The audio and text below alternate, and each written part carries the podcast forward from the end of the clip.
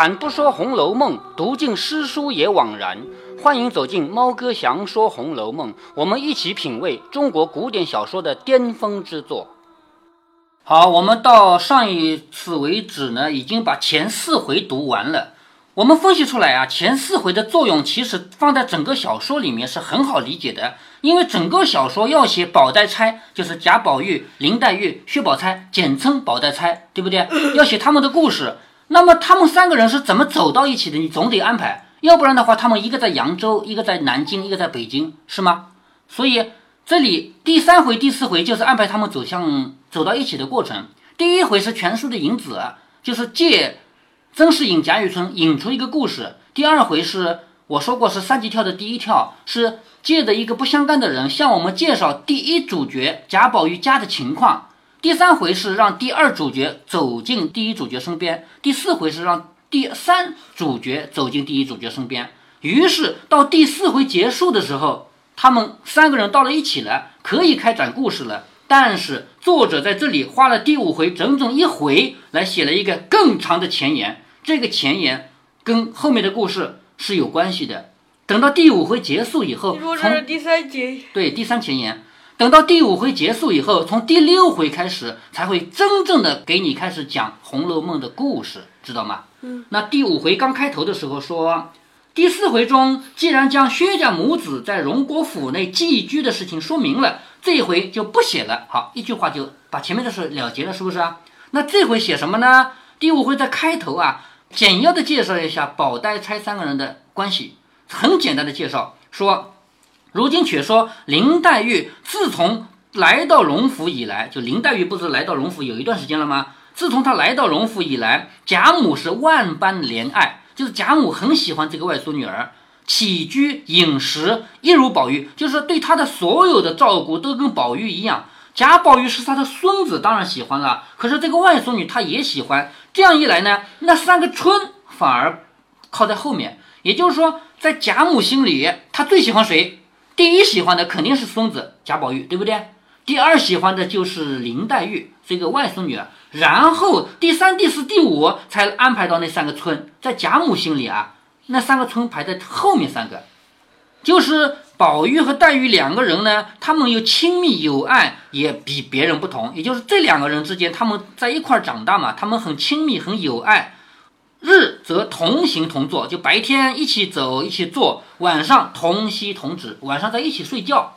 前面也提到过，他们其实就是一床睡觉的，因为是小孩嘛，小男孩小女孩嘛。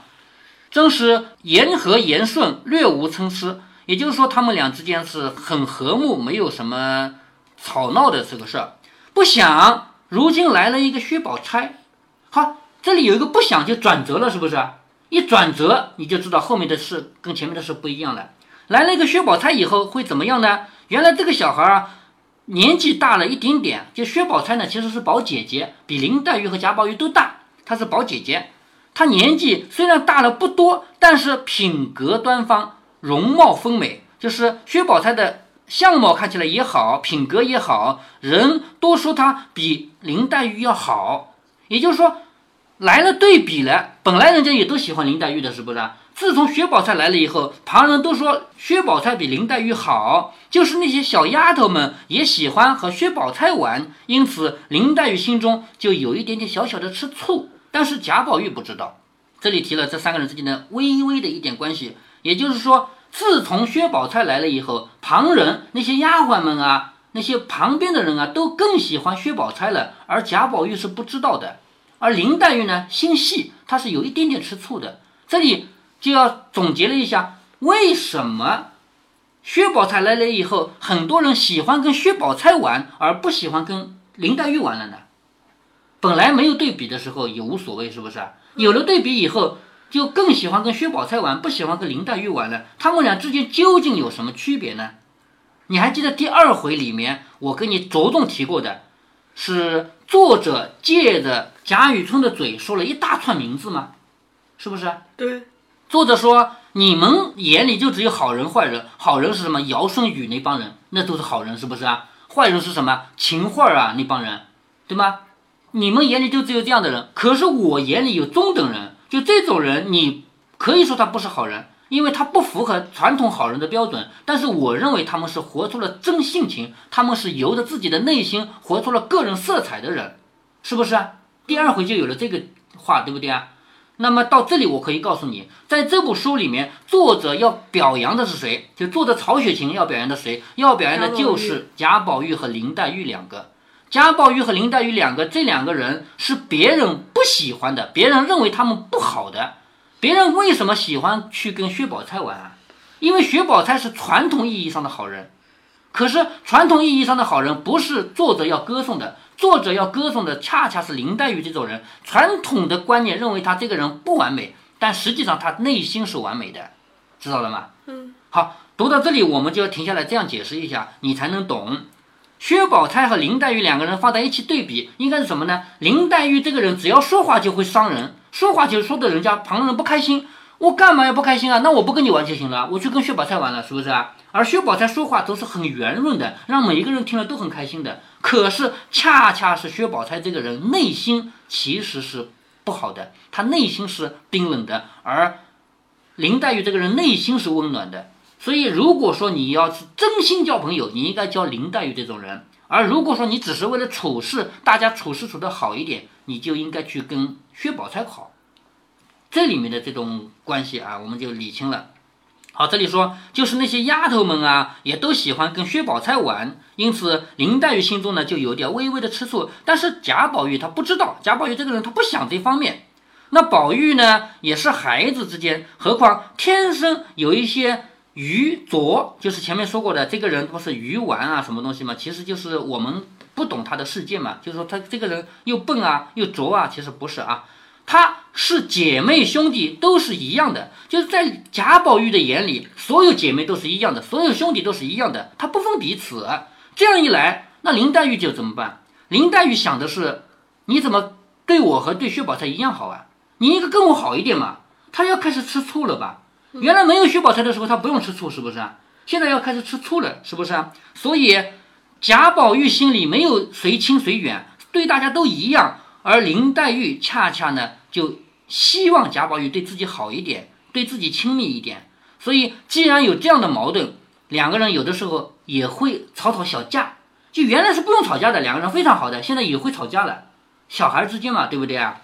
所以有的时候林黛玉在那独自在房中垂泪，在那伤心，而贾宝玉呢？吵完以后，又会主动去和好，主动向他赔礼道歉。妹妹啊，我对不起啊，是我不好，然后和好。所以两个人好啊，又吵啊，好啊又吵，就这么一回事。好，作者写了这么一段，简要的介绍了一下他们三个人之间的关系。这种关系后面一直会有，就是这么厚一本书，后面一直是这样的关系。在这里作者简要的提了一下。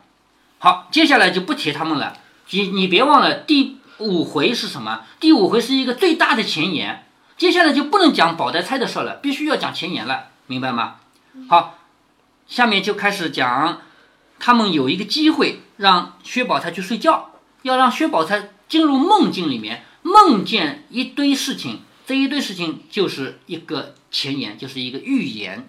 那么怎样的机会可以让薛宝啊，不是薛宝钗，贾贾宝玉啊，让贾宝玉去睡觉？怎样的机会让贾宝玉去睡觉呢？对了，嗯。那不是这都是每天晚上都睡觉的吗？呃，对，这次没有睡在自己家里。我们下面读下去就知道了。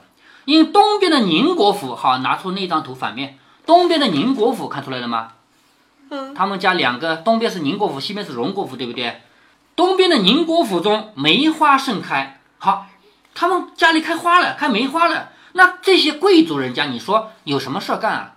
像贾政啊、贾赦这样的人，他是当官的，有的时候还要处理公务呢，还要到皇帝那里去呢。你说他们这些老太太，像那个贾母啊、王夫人、邢夫人，他们有什么事干？他们不是整天没事吗？对不对？所以一旦梅花盛开呢，哎呀，大家快来赏花。于是贾珍之妻尤氏，好看名单，贾珍的妻子尤氏，嗯，贾珍的妻子尤氏，于是安排了酒，请贾母、邢夫人。王夫人来赏梅花，他们家的梅花开了呀，对不对？那看梅花总得有点吃吃喝喝吧。于是他安排了酒来请谁呀？请贾母、邢夫人、王夫人。好，你看这里面的辈分关系啊。尤氏是贾政的妻子，如果对应到这边来，他跟谁在园子里吃吗？啊、对，园子里，他们后花园里面就可以直接可以吃的呀。你不是到北京去看过他们看戏的地方，还能坐下来吃吗？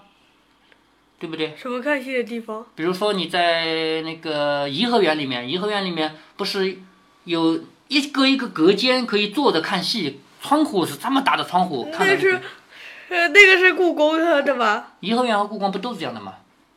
你看那个图上面啊，贾政的妻子尤氏，如果要对应到荣国府的话，跟谁是同一辈的辈分上？王熙凤、哎，对，跟王熙凤啊，贾迎春、对对对、贾元春、对贾探春、对，他们是一辈的。林黛玉。但是他请人吃饭喝酒，请的谁啊？请的是贾母、邢夫人、王夫人，发现没有？他请的是高两辈的人和高一辈的人，对吗？是不是？嗯。所以他怎么请的呢？你看啊，他就先带了贾蓉之妻，好看到贾蓉的妻子了吗？秦可卿。对，秦可卿，他带了贾蓉的妻子，两个人来面请。你看要怎么请啊？当面请，请你到我那边去赏花。为什么要当面请啊？你比他低了两倍。嗯呃，不是辈分，呃不是挺辈分高些，就是挺辈分低些的。呃，不是，不是请辈分低的，他请人是要带着自己的儿媳妇来请的，呃，那不是他的儿媳妇吗？是不是啊？看出来了吗？嗯，他带着秦可卿，为什么他带着秦可卿过来请啊？秦可卿比他还要辈分低一些，我都要去给人磕头了，你怎么不可以不去呢？对不对？嗯。比如说我要去见一个很尊贵的客人，你比我还小一辈，你能不去吗？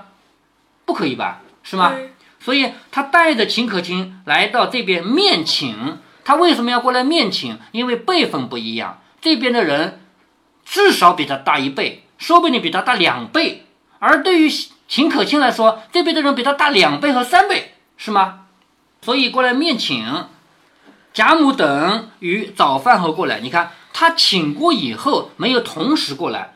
我请你到我家赏花，然后我回去了以后，过后你自己过来。和贾母等早饭以后才过来，就在惠芳园里游玩。好，他们家的园子叫惠芳园，在惠芳园里玩，先喝茶，后喝酒。不过都是宁荣两府的女眷。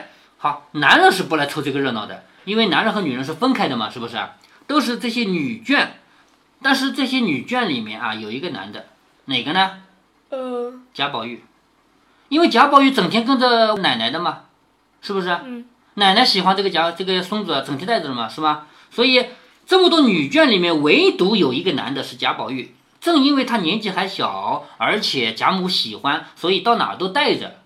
好，一时贾宝玉累了，要睡午觉了。好，他们是早饭以后过来的呀，赏赏花，喝喝茶，喝喝酒，一下子就到了中午了，是不是？要睡午觉了。贾母就叫人好生哄着，带他去睡觉，睡睡再来。就贾母疼爱这个孙子啊，就要旁边人你你们好好照顾他睡觉啊，是不是啊？贾蓉之妻秦氏，好，贾蓉的妻子秦可卿，看到吗？这个时候他们家是东道主，也就是说赏花到谁那赏的呀？是到宁宁国府来赏花的，对吗？宁国府的主人是谁啊？不就是尤氏和秦可卿这两个吗？而且这两个人里谁最小啊？秦可卿最小，是不是？对，所以现在有人要睡觉了，理应尤氏或者秦可卿去安排，对吗？嗯，而且这两个人里面一个大一个小，秦可卿小嘛，所以很简单，就是让秦可卿去安排睡觉。联想通了吧？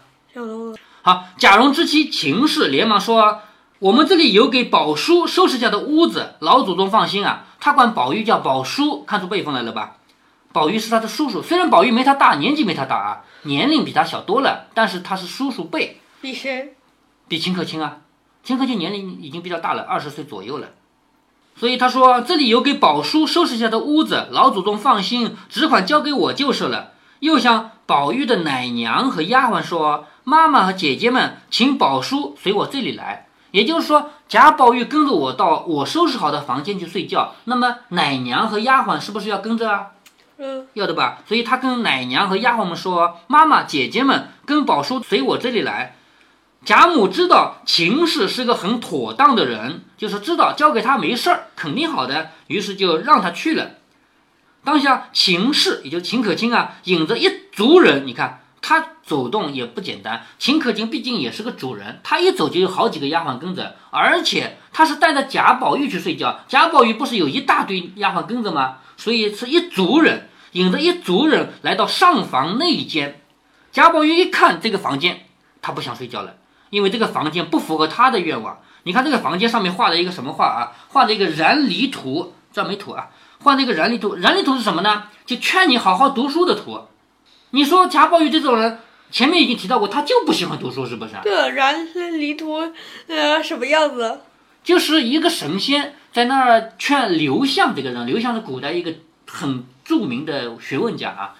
古代这个人一旦出了名呢，就有人传说他是得到了谁谁谁的教育。说刘向这个人之所以有学问，是因为神仙教了他这个学学问啊。所以。燃泥图讲的内容是一个神仙在教刘向读书，这么一个图。贾宝玉一看这个图是劝人读书的，这种地方我不要，我不去睡觉。贾宝玉因为他最讨厌读这种书嘛，其实贾宝玉不讨厌读书，但他讨厌读四书五经，因为这种书是很没味道的，就是为考试而读的嘛，他不喜欢。所以看到这个图他就不喜欢。而且呢，旁边还有两句对联，这两句对联你上个礼拜天看过，上个礼拜六。嗯，什么？我带着你去看那个公苏明碧、刘清逐客、乱真秀啊。对了，那你为什么有这样和这些样的对联？那别人写的呀，还记得吗？那天我们去看到这个对联，我跟你说了，这个对联《红楼梦》里有。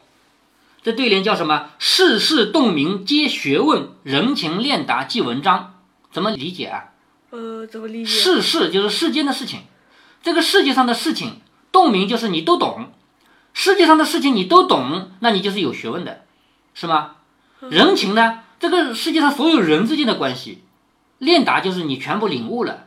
所以世界上所有人与人之间的关系你都领悟了，你都知道了以后，那你就是一个通知识的人，这个就好理解了吧？对。所以这个对联就是劝你读书的，对不对？嗯。好，中间是燃离图，燃离图是神仙劝刘向读书的，边上的对联也是劝你好好读书的。这样的房间，就算里面别的东西都很好，我也不要睡觉，我就不喜欢这个房间，因为我不喜欢读书。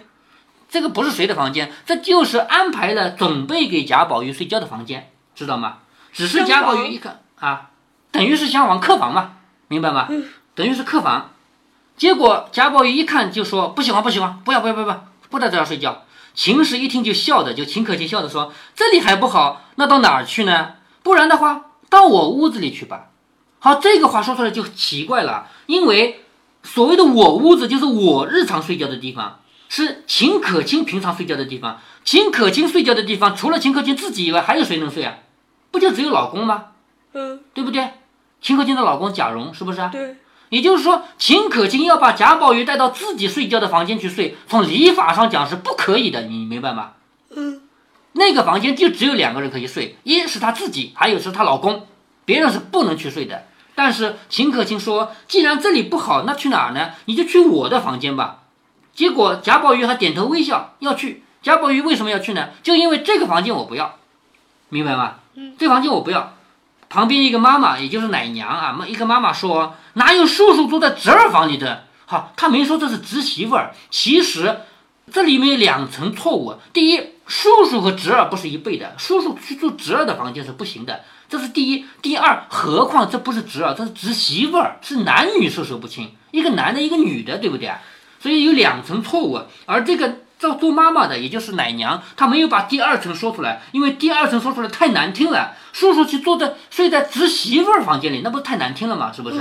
所以她没说，只说哪有叔叔住在侄儿房间里睡觉的，他只字没提侄媳妇儿。但是我们读得到这个感觉了吧？是吗？他不能提，提出来太难听，是不是？秦氏就说：“哎呦呦，你也不怕他恼？他才多大就忌讳这个？也就是说，按理说叔叔是不能睡到我的房间去的，因为他不是我老公。”对吗？但是他才几岁啊？他才多大啊？他怎么忌讳这个呢？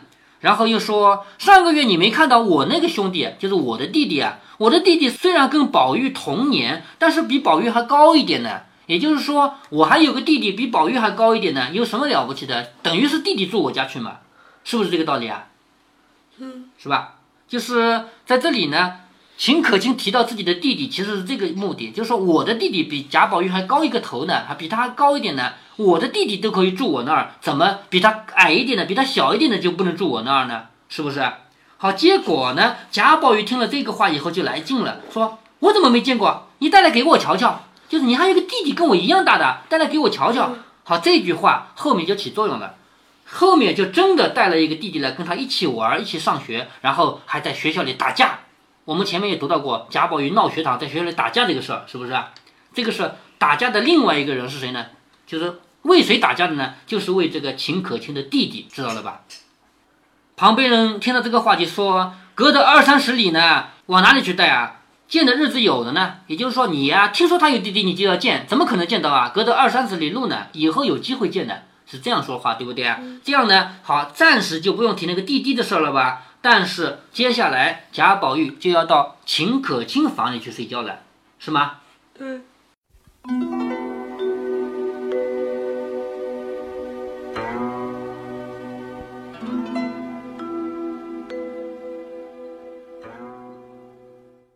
这一集提了一下宝黛钗三个人的关系，整部《红楼梦》后面有许多情节都将展现这三个人之间的关系。但是在这里，作者总领了一下，这些总领你可以在后文得到佐证。但是还有一个细节，作者只写了一个现象，不写内涵。这个内涵需要靠我们自己去领悟，那就是众多小丫鬟们更喜欢跟薛宝钗玩，而不太喜欢跟林黛玉玩，背后透露出来作者的褒贬。《红楼梦》是一部讲人性的书，在第二回冷子兴演说荣国府的时候，作者就专门写了一大段，借贾雨村的嘴告诉我们，作者想要褒扬的是竹林七贤呐、唐明皇宋徽宗啊、卓文君红佛啊这些人。我们看到后面，自然会发现贾宝玉和林黛玉就是这样的人，而薛宝钗不是。但是在世俗中的人却更喜欢跟薛宝钗交往，因为这符合我们的直观好恶。其实我们身边的人也可以粗略地分为两类，一类是做事型的，一类是做官型的。做事型的人会把一件事做到极致，不满意了他自己都不会停手。这种人你很难跟他沟通，有的时候他还是个强迫症患者。做官型的人，他就是在跟人沟通上是个能手。这种人并不一定都做官，这世上哪有那么多官做？但是至少他是适合这样的职位的。